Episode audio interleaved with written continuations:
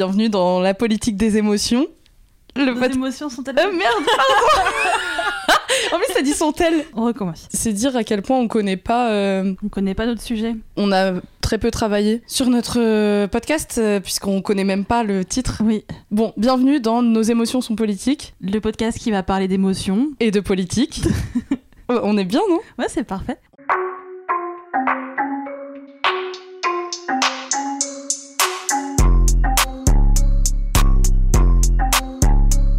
Pour ce podcast, vous serez donc accompagné de Goldie. Bonjour Goldie. Salut.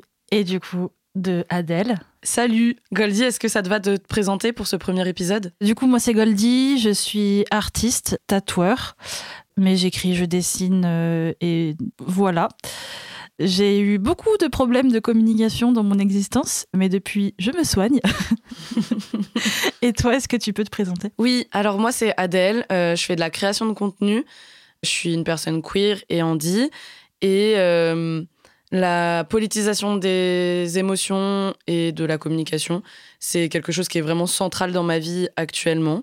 Et même, je pense, depuis que je suis petite, parce que j'ai toujours été en mode full introspection de moi-même et full compréhension de comment euh, les gens interagissent. Mais ça fait quelques années que je m'améliore vraiment beaucoup à tes côtés. Oh Bah, tout pareil. Et du coup, bah, c'est pour ça qu'on a fait ce podcast. On est parti du constat que, euh, bah, que on était plutôt nuls en communication euh, et que les gens étaient plutôt nuls en communication autour de nous et que c'est pour ça qu'on avait euh, des, Des relations. relations. pas toujours hyper ouf, Même plutôt dysfonctionnel. euh, plutôt dysfonctionnelles. Et du coup, on s'est dit, bah, viens, on crée un podcast euh, parce qu'en vrai, on a un peu travaillé sur euh, nos dysfonctions. Ensemble, on a pas mal travaillé sur euh, nos galères de communication. Exactement, on s'est tenu main dans la main en claquant dans nos mains. Ça applaudit sur le chemin. Bravo, t'es trop, t'es trop forte en on est trop communication. nuls, mais on y arrive bien ensemble.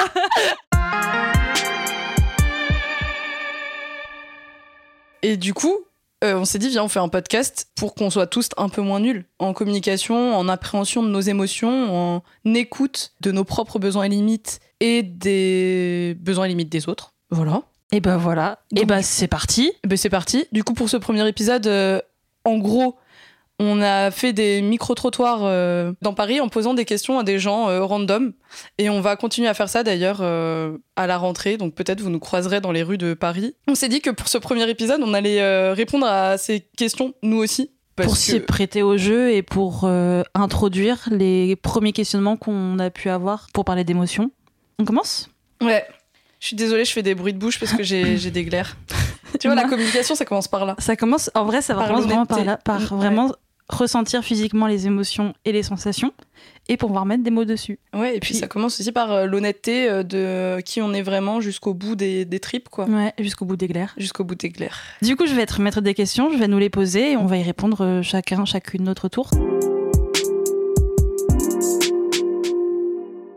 Est-ce que tu te mets souvent en colère et comment elle s'exprime Je trouve qu'il y a une différence entre ressentir de la colère et se mettre en colère. Je pense qu'on va y revenir beaucoup dans ce podcast, mais la colère, c'est une des premières émotions qu'on ressent avec la peur. Et euh, une des premières émotions aussi qu'on est capable d'exprimer pour euh, communiquer. Je pars dans un truc un peu euh, scientifique, mais j'ai fait des recherches à l'occasion d'un projet sur une rupture où je voulais voir un peu d'où ça venait la colère et pourquoi c'était important. Ressentir et exprimer de la colère, enfin, ça a permis à nos ancêtres de survivre parce que euh, ça permet de réagir à un danger ou à une injustice. Et donc, en l'occurrence, je pense que tout le monde ressent de la colère. J'en ressens souvent, je l'exprime aussi, mais ma manière de l'exprimer n'est pas du tout la même aujourd'hui qu'il y a 5 ou 10 ans. J'ai grandi dans un climat de violence où l'expression de la colère était très violente, que ce soit verbalement ou physiquement. Et donc, du coup, euh, j'ai hérité de cette expression de la colère. Et donc, euh, je pouvais avoir tendance à vraiment euh, partir au quart de tour. Et, même moi, enfin, le nombre de trous dans les murs qu'il y a eu chez moi, le nombre de fois où j'ai été en sang, avoir tapé dans des murs de pierre et tout. Là où maintenant, je ressens quand la colère elle arrive, genre ça, ça grouille en fait. C'est genre c'est brûlant à l'intérieur de moi et je commence à avoir un débit de parole qui est hyper euh, rapide. Et euh, moi j'ai l'impression d'avoir euh, des idées qui bouillonnent aussi dans ma tête. C'est très impulsif et très bouillonnant. Mais j'arrive beaucoup mieux à, à, en tout cas poser les raisons de ma colère et qu'est-ce qui est nécessaire pour moi pour réparer cette colère. Et toi? Quand j'étais enfant, je ressentais beaucoup de colère assez, euh, assez fréquemment. J'avais beaucoup de difficultés pour l'exprimer. On m'empêchait de pouvoir dire les choses. J'étais pas dans des positions où je pouvais être entendue, écoutée et, et compris.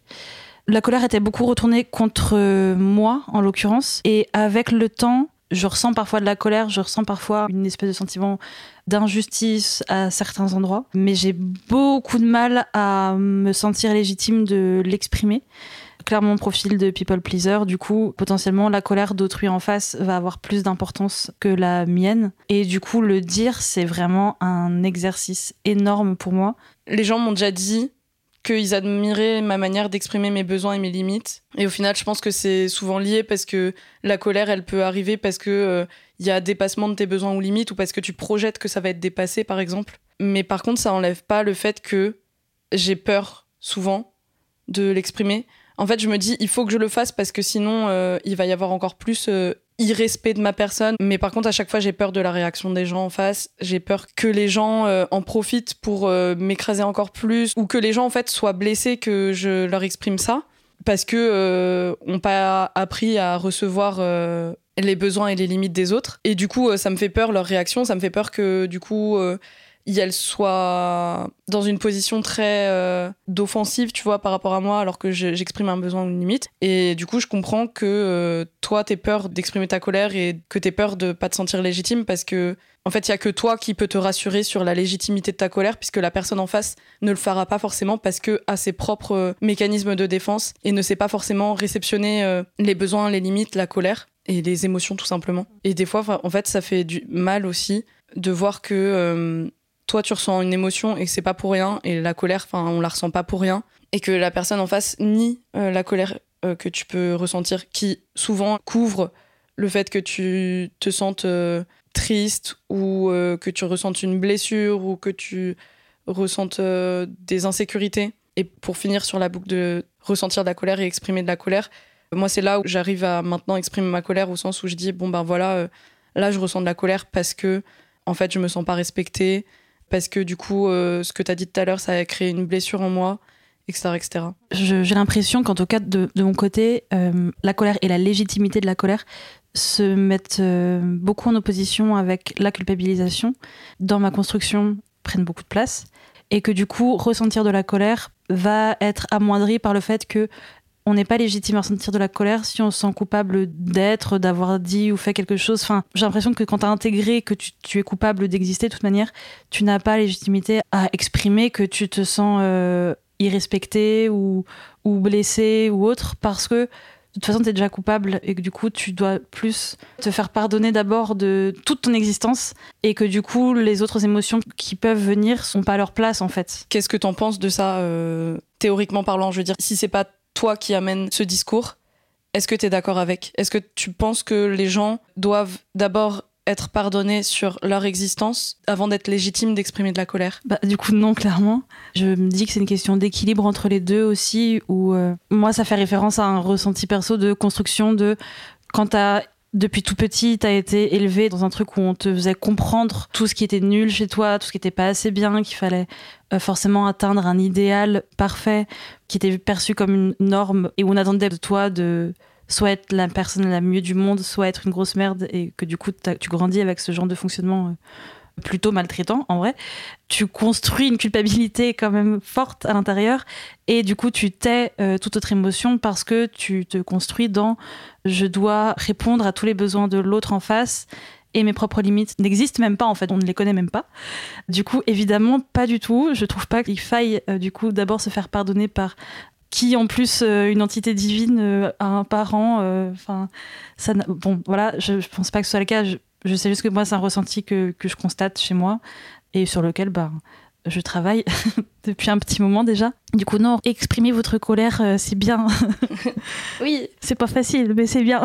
ouais, c'est clair. Des fois, c'est un peu trop facile aussi. Oui. À l'inverse. Enfin, moi, c'était mon cas, quoi. Mm. Enfin, c'était mon cas. Je pense qu'à l'inverse, euh, je vais plus facilement avoir envie d'exprimer de la colère euh, dans des situations où je me sens en danger, où je me sens attaquée pour me protéger, plus que de brosser l'autre personne dans le sens du poil. Je pense que dans ces cas-là, j'ai envie de tout sauf euh, brosser euh, l'autre personne dans le sens du poil. Et je pense qu'il y a plein de choses sur lesquelles on se rejoint parce que mine de rien, j'ai quand même aussi beaucoup d'auto-flagellation, auto-culpabilisation en moi. Mais en même temps, je pense qu'on a un peu un fonctionnement euh, un peu opposé, on va dire, sur ce point. C'est-à-dire que moi, je, suis dans le où Roger et, Roger. Moi, je suis dans le Robert, par contre. Ouh euh, Je suis dans le, rejet de la personne et du coup, il faut que je travaille sur ça, justement, sur comment exprimer ma colère sans que ça casse totalement la relation avec l'autre personne. Bien que qu'on s'entende selon les situations. Euh, bien évidemment, euh, la colère euh, en mode on pète tout est ultra légitime, bien évidemment. Mais du coup, ouais, moi, c'est plus cet aspect-là sur lequel je travaille, là où toi, tu travailles sur, au contraire, le fait de travailler plus l'expression de ta colère, quoi. Mm. Je pense que c'est là où on s'est bien trouvé, je pense, toi et moi aussi, parce que euh, on fait ce podcast parce que on a énormément travaillé en discutant toi et moi sur nos manières de communiquer et que depuis trois ans, on fait énormément de pas ensemble côte à côte sur des chemins différents, mais du coup en étant plutôt en parallèle quand même. Et où du coup, j'ai l'impression que, en tout cas de mon côté, que tu me laisses un espace de parole et d'amener les choses avec honnêteté et avec euh, lucidité sur moi-même autant que possible, en ayant une réception en face qui est plutôt euh, bienveillante et qui attend justement ça, et où je sais que tu vas pas mettre un mur de euh, non, ça ne doit pas exister, et non, tout ce que tu dis, c'est de la merde, et t'es qu'une merde, etc. Ce qui serait horrible, mais qui arrive. Même si on vient de dire qu'on était opposés, euh, moi, c'est exactement ce que je ressens aussi avec toi. Enfin... En fait, c'est un podcast du love.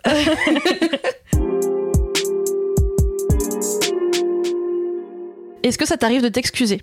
Euh, oui, oui, ça m'arrive de m'excuser. Je trouve que c'est pas forcément quelque chose qui est facile parce que. Oh là là. Faut pas que j'en dise trop.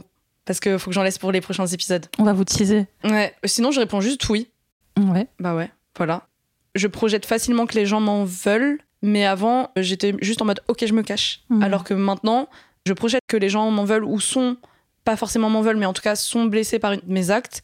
Et du coup, je leur envoie un message ou je vais les voir pour leur dire bah tu sais ce move là je suis désolée et tout après bon il y a des moments où c'est moins facile euh, de s'excuser selon la personne le, contexte euh, la réponse qu'il peut y avoir en face je vous en dirai plus dans un prochain épisode. Et en fait je pense qu'il y a une, différence aussi entre euh, un peu les excuses intériorisées de je m'excuse de bon je pense que ça va beaucoup être la mathématique hein, m'excuser de vivre. Il y a une différence entre ce pardon systématique qui a plus peut-être trait entre soi et soi et, éventuellement des oppressions qu'on vit et qu'on intériorise, et l'écoute réelle et consciente du coup de quelqu'un qui va venir te dire ok là tu m'as blessé à tel endroit, où on va être beaucoup plus en capacité d'entendre ça et de s'excuser réellement sans placer forcément un énorme ego dans la discussion et dans l'appréhension de l'autre. Ça, effectivement, j'ai mis beaucoup plus de temps avant de vraiment l'apprendre. En fait, c'est une capacité de se remettre en question, quoi. Mm. Bah, J'en parlais justement avec euh, Marie. Coucou Marie, qui fait le montage. Ce matin, je crois qu'il m'a envoyé un message euh, d'excuse euh, par rapport à un bail enfin un petit truc et en fait bah, je l'ai remercié et, des fois j'ai un peu l'impression de dès qu'on s'excuse ça me fait du bien mais j'ai l'impression de profiter de la personne tu vois genre je trouve que ça te met tout de suite dans une position de domination par rapport à l'autre parce que l'autre personne se pose en vulnérabilité. Et tout de suite, je, suis effrayée alors qu'en même temps, ça me fait du bien. Je crois qu'au-delà de, des excuses, ce qui fait du bien, c'est que l'autre personne te comprenne et reconnaisse en fait l'endroit où tu t'es senti pas bien, tu t'es senti blessé et tout. On en parlera ultérieurement. Exactement.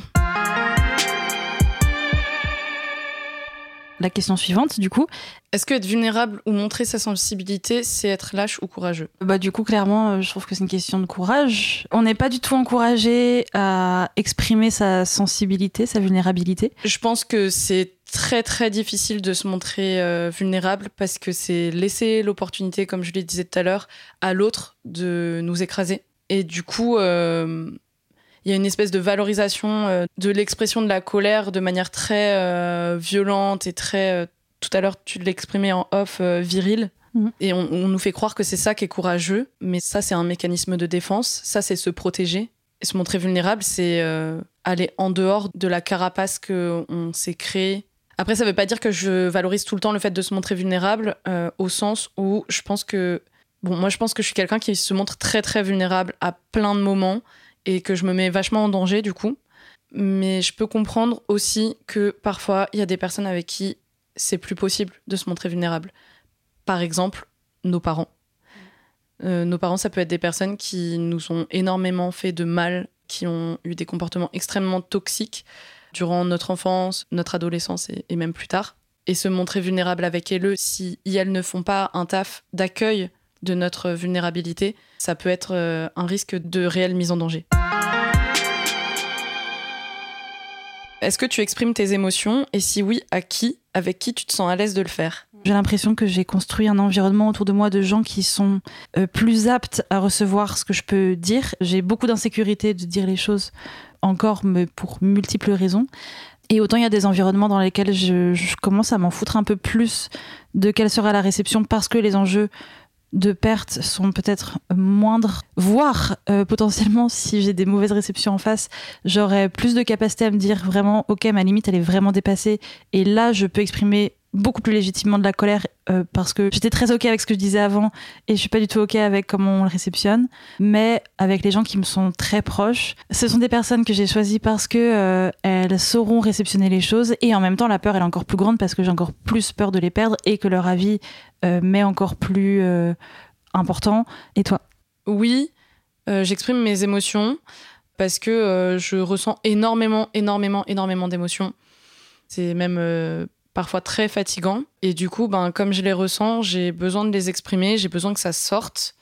Et je sais que c'est quelque chose qui me caractérise, c'est quelque chose que les gens peuvent euh, me faire comme retour en mode euh, euh, c'est fou comme tu es capable d'exprimer tes émotions. Ça aussi, c'est un travail que j'ai fait au sens où j'ai pas toujours été en capacité de comprendre mes émotions. Parce que d'ailleurs, je les exprime, mais ça veut dire quoi exprimer ses émotions? Encore une fois, tout à l'heure, je parlais de la colère tu peux ressentir énormément de colère, mais l'exprimer de manière hyper différente. Et avant, je, ressentais énormément d'émotions, mais je savais pas d'où elles venaient. Donc, euh, ça partait juste en, truc euh, hyper impulsif. Là où maintenant, j'arrive beaucoup mieux à exprimer euh, ben, d'où viennent toutes, toutes ces émotions. Malgré tout, enfin, je vois que ça plaît pas beaucoup parce que je pense que on est dans une société qui est dysfonctionnelle par rapport à la communication, à l'accueil des émotions des autres et de soi-même, et où on va beaucoup plus valoriser des comportements de people pleasing. Même moi, en fait, euh, avant, je me rendais pas compte, je savais même pas ce que c'était que le people pleasing. Et moi aussi, je me suis fait avoir, entre guillemets, au sens où euh, ça fait plaisir d'avoir des gens qui nous brossent dans le sens du poil, plutôt que des gens qui nous disent, ben là, en fait, tu m'as fait du mal. Ça fait gonfler l'ego, quelqu'un qui nous dit, non, mais tout va bien chez toi. Mais sauf que du coup, ça peut ternir aussi des relations. Et donc voilà, donc moi, euh, je sais que pour mon bien-être et pour le bien-être de mes relations, j'ai besoin d'exprimer mes émotions. À qui? À tout le monde, mais pas de la même manière à tout le monde. C'est-à-dire que par exemple dans ma famille, où je me sens pas en sécurité et où du coup j'ai grandi encore une fois dans un climat de violence et où euh, on m'accorde une certaine place euh, très cliché et très stéréotypée, je vais avoir beaucoup plus tendance à réagir de manière impulsive en fait, je vais moins avoir l'espace d'expliquer pourquoi j'ai cette émotion et ce qu'elle exprime. Et du coup, euh, je vais juste euh, câbler. Euh, là où, effectivement, depuis quelques années, je m'entoure de personnes qui ont cette même envie de communication honnête et radicale. Du coup, avec qui je me sens le plus à l'aise de le faire, avec toi, Goldie, à 100%. Parce que, euh, parce que je me sens jamais jugée d'exprimer mes émotions et au contraire, euh, mes émotions sont accueillies et légitimées. Et euh, bah, on en parlait tout à l'heure, mais on fait un énorme taf de remise en, en question de nos comportements et de prise de recul quand une personne vient nous exprimer une insécurité ou vient nous exprimer un endroit où elle a été blessée. Et on le fait beaucoup entre nous. Et du coup, en fait, quand je te dis que bah il y a un endroit où je suis blessée, tu vas pas m'envoyer chier en disant non mais toi aussi t'as fait ci ou ça. Euh, non, t'es dans l'accueil et t'es dans le ah oui je comprends euh, tout le mécanisme qui a mis en place cette émotion. Et il y a personne d'autre dans ma vie actuellement avec qui euh, je me sens à l'aise à 100% de parler de mes émotions. Ça te fait quoi quand tu exprimes tes émotions et qu'elles sont bien reçues?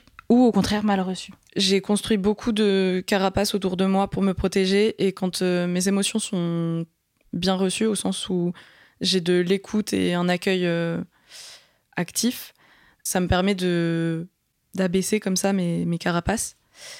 Alors que quand c'est mal reçu, euh, bah ça me fait perdre confiance en la personne. Mmh. Même si ces personnes font encore partie de ma vie, pour X ou Y raison, je, je pense que je suis dans une une situation de méfiance et d'hypervigilance Mm. envers ces personnes. Complètement. Je te rejoins entièrement sur tout ce que tu viens de dire. Je pense que perso, communiquer mes émotions a été vraiment un énorme, énorme travail et ça l'est encore maintenant.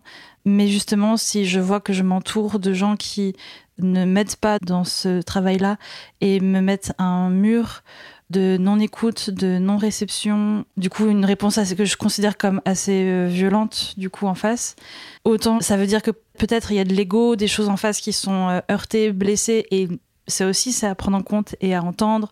Et il faut prendre le temps de comprendre ces fonctionnements-là. Mais je peux pas faire tout ce travail-là non plus pour l'autre. Et l'autre doit aussi faire ce travail-là pour moi pour qu'on puisse s'entendre mutuellement. Et il doit y avoir un soin dans l'écoute mutuelle je pense et si je vois que c'est pas fait en face et que je suis la seule personne à le faire potentiellement comme tu dis c'est beaucoup de il y a une intimité je trouve qui est différente avec l'autre parce que tu sais que tu pourras pas être à full 100% entièrement vulnérable et authentique. Et donc forcément, il y a une proximité qui sera pas la même et qu'il y aura forcément une protection que tu vas construire vis-à-vis de la personne.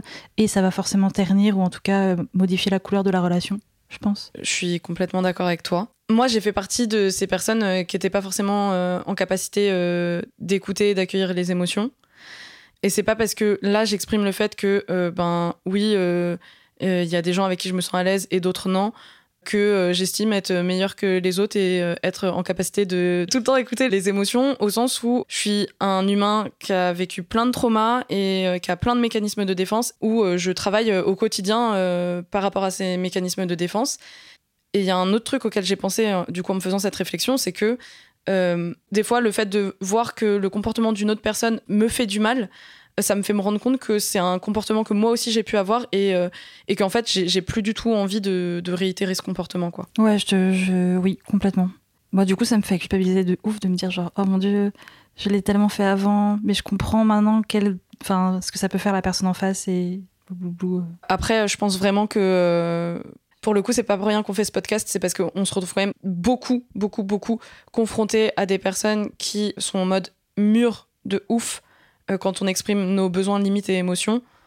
Donc, euh, tu peux culpabiliser de l'avoir fait, mais en fait, tout le monde le fait. Mm. Donc, euh, Hmm, c'est vrai. ce qui est intéressant dans notre évolution, c'est que, ok, oui, on l'a fait, tout comme, oui, on a des biais oppressifs et tout, mais ce qui est important, c'est quand on nous les pointe du doigt ou quand euh, on est capable de se les pointer du doigt, est-ce que euh, on continue à faire ou est-ce que euh, on remet en question euh, ces comportements? Et j'ai l'impression qu'on est quand même vers une amélioration de nous-mêmes euh, en ce sens, en mode, Mm. euh, ok, ben j'ai plus envie d'agir de telle ou telle sorte. Hmm, hmm. Par contre, je vais pas shamer individuellement les personnes qui euh, reprochent parce que je pense qu'on est éduqué à faire des reproches.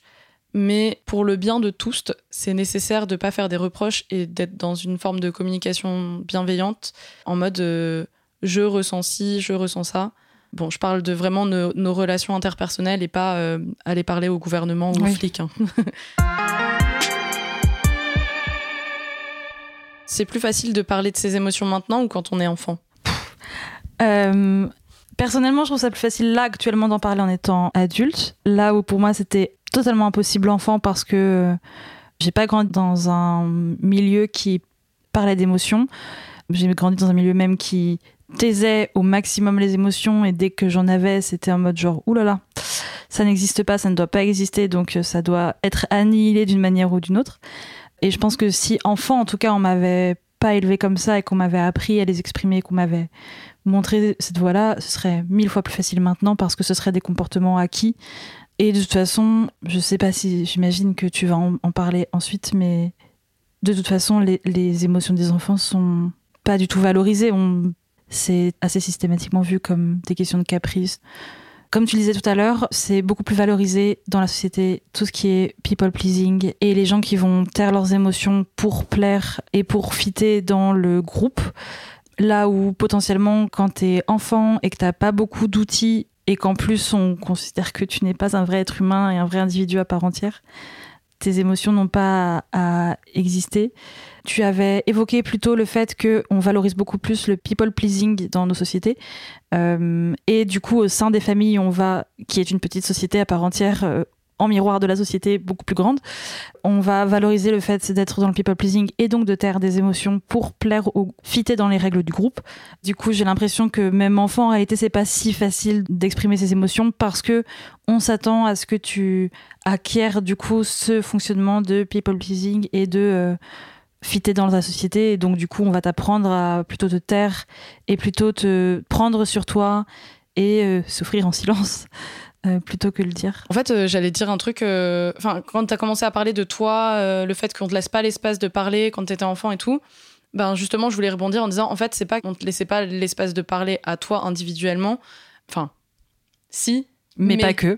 Mais pas que. Parce qu'en fait, on vit dans une société basée sur la domination adulte sur enfant où du coup, en fait, les enfants sont déshumanisés, tout simplement. Les enfants ne sont pas des êtres vivants, euh, c'est des espèces d'objets, en fait, euh, sur euh, lesquels on a tous les droits. C'est pas pour rien qu'à chaque fois que j'interviens, quand je vois des violences dans la rue auprès d'enfants, les parents me disent je fais ce que je veux, c'est mon enfant. Enfin, c'est vraiment, il y a cette notion très capitaliste de propriété envers les enfants, et du coup, ça permet absolument tout, et ça permet d'exprimer des violences innommables sous prétexte que euh, les enfants ne ressentent rien. Et donc, euh, les émotions des enfants sont complètement niées, voire réprimées. Et du coup, c'est ce qui fait que à la fin, on finit par être des adultes euh, complètement dysfonctionnels et où du coup, nos relations sont dysfonctionnelles, où on a énormément de mécanismes de défense à déconstruire. Et donc, par exemple, tu parlais du fait que Enfin, en fait, ça, ça va être l'objet d'un épisode de podcast, donc je vais pas en dire trop, mais tu parlais du people pleasing où c'est vachement valorisé. Et à l'inverse, enfin, si t'es un enfant euh, qui s'exprime un peu trop. Alors après, on peut euh, commencer à rentrer dans des analyses euh, en fonction de ton identité raciale, de ton identité de genre, ta classe sociale, etc. Mais quoi qu'il se passe, si tu es un enfant et que tu exprimes tes émotions, tu vas te faire réprimer. Et moi, c'était le cas. Enfin, en fait, j'avais pas le droit d'exister dans l'opposition. Et en fait, exister dans l'opposition, c'était juste, j'avais pas le droit d'exister tout court. Sinon, j'étais humiliée, frappé Et voilà, et ça m'a conditionné. Euh, alors moi, ça m'a pas empêché de m'exprimer, mais ça m'a construit sur euh, énormément de détresse, énormément de trauma, et avec euh, une envie de mourir très, très fréquente.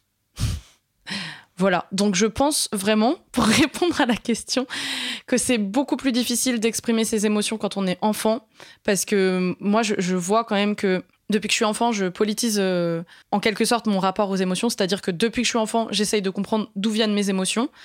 Et très jeune, j'ai eu totalement conscience de la domination adulte sur enfant, même si j'utilisais pas ces termes, et du fait que si je faisais des crises de colère, comme disaient mes parents, c'était parce que je vivais des violences et parce que j'avais vécu de l'inceste.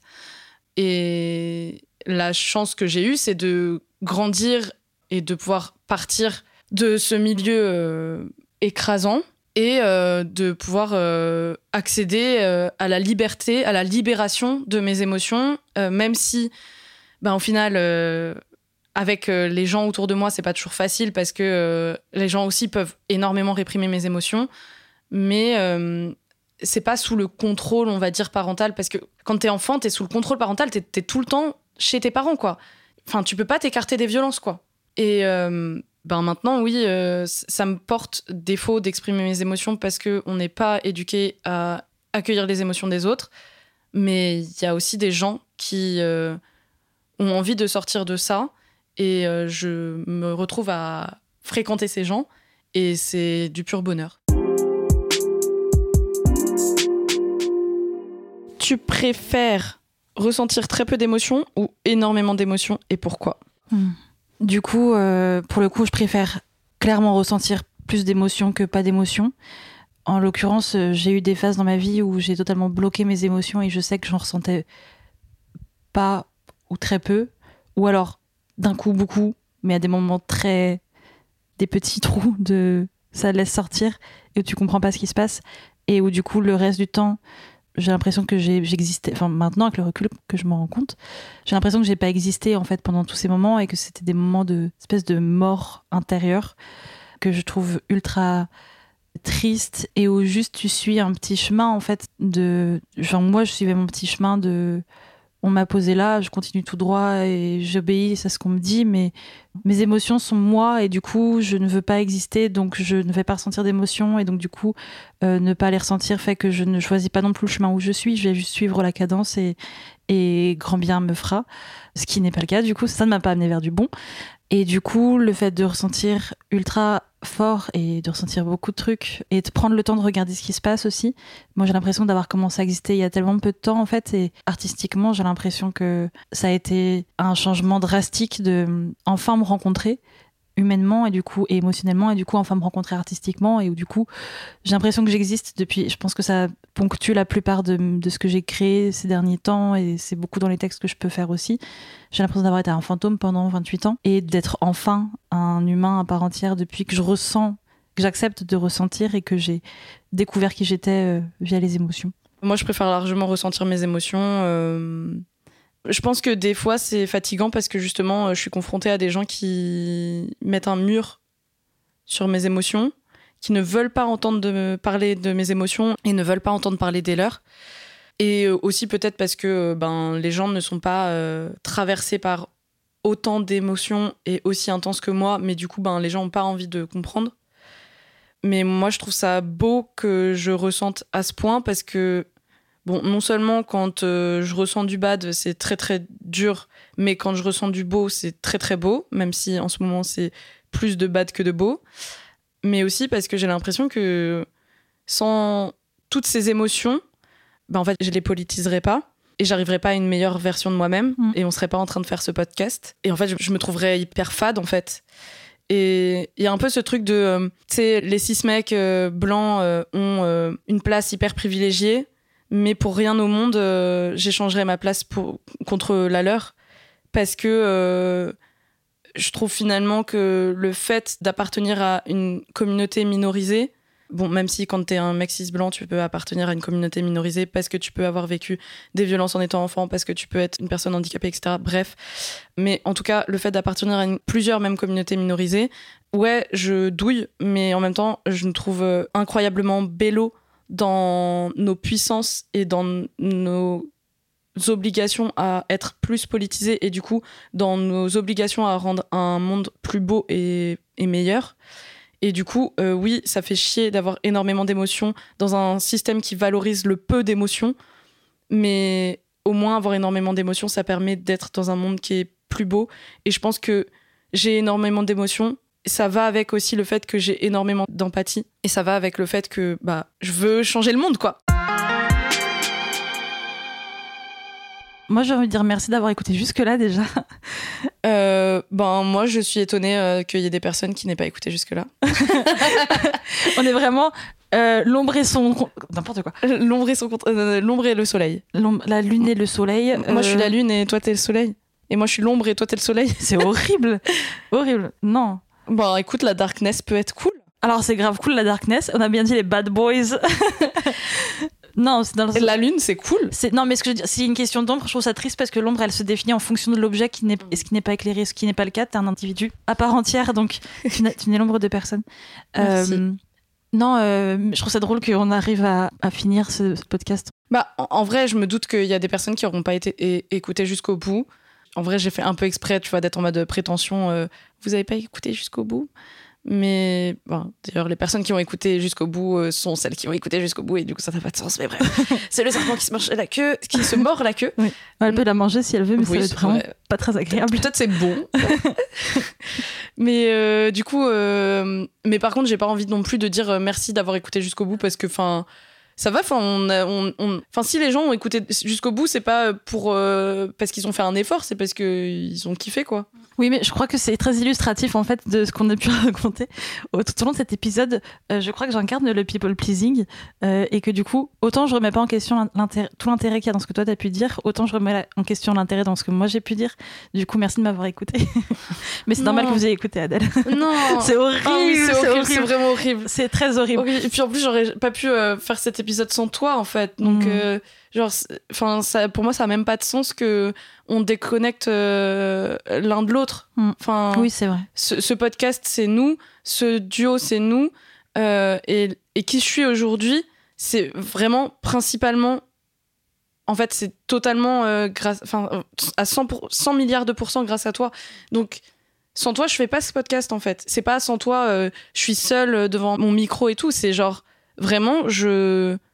Sans, sans toi, je, je suis pas ce que je suis. Je sais pas dire ce que j'ai dit aujourd'hui, quoi. Hmm. Bon, comment on conclut? Ben, au revoir. Eh bah, au revoir et des Bisous. bisous.